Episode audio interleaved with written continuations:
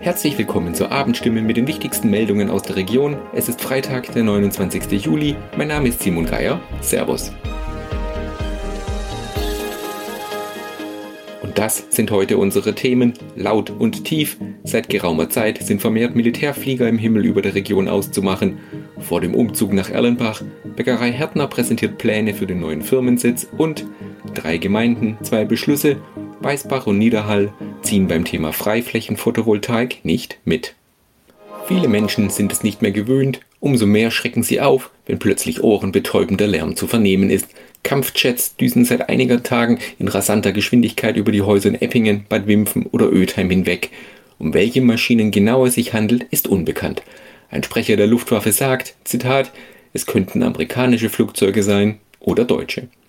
Genauere Angaben macht der Sprecher nicht. Für eine exakte Bestimmung der Flieger müssten Überflugsorte, Tag und Uhrzeit genau feststehen. Die Neckarsulmer Großbäckerei Härtner will ins benachbarte Erlenbach umziehen und dort die Produktion zentralisieren. Die Konzeption ist nun gegenüber den ersten Plänen nicht mehr rechteckig, sondern vielschichtiger und der Topografie mit einem Höhenunterschied von zwei Metern angepasst. Firmenchef Nikolaus Härtner sagte nun, an der grundlegenden Ausrichtung mit Produktion, Kaffee und Verwaltung ändert sich nichts, nur die Gebäude werden anders aussehen. Die Neckarsulmer Bäckerei mit weiteren 58 Filialen sucht seit Jahren einen neuen Standort, weil es mitten im Wohngebiet in Neckarsulm keine Erweiterungsmöglichkeit mehr gibt. Ziel ist es, zwei Produktionsstandorte in der Region zusammenzuführen. Härtner hatte dazu einige konkrete Ansiedlungsangebote aus umliegenden Gemeinden bekommen, wollte aber am Traditionsstandort Neckarsulm festhalten. Weil die Stadt Neckarsulm jedoch kein adäquates Areal zur Verfügung stellen konnte, sprang Erlenbach in die Bresche.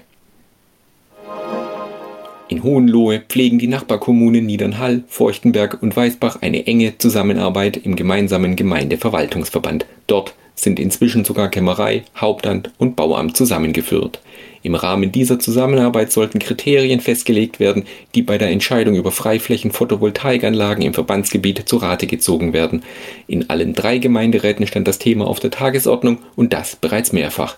Denn leicht hat man es sich mit der Auswahl der Kriterien nicht gemacht. Vor allem das Thema fruchtbare Böden, damit diese der Landwirtschaft zur Nahrungsproduktion erhalten bleiben, sorgte in allen Gremien für Diskussionen. Nun sollte über ein Standortkonzept für PV-Anlagen beschlossen werden, mit unterschiedlichem Ausgang. Unterm Strich bedeutet das für das Gebiet der drei Orte, einen einheitlichen Kriterienkatalog wird es nicht geben. Soweit die Nachrichten aus der Region. Mehr und ausführliche Informationen lesen Sie in unseren Zeitungen oder auf stimme.de.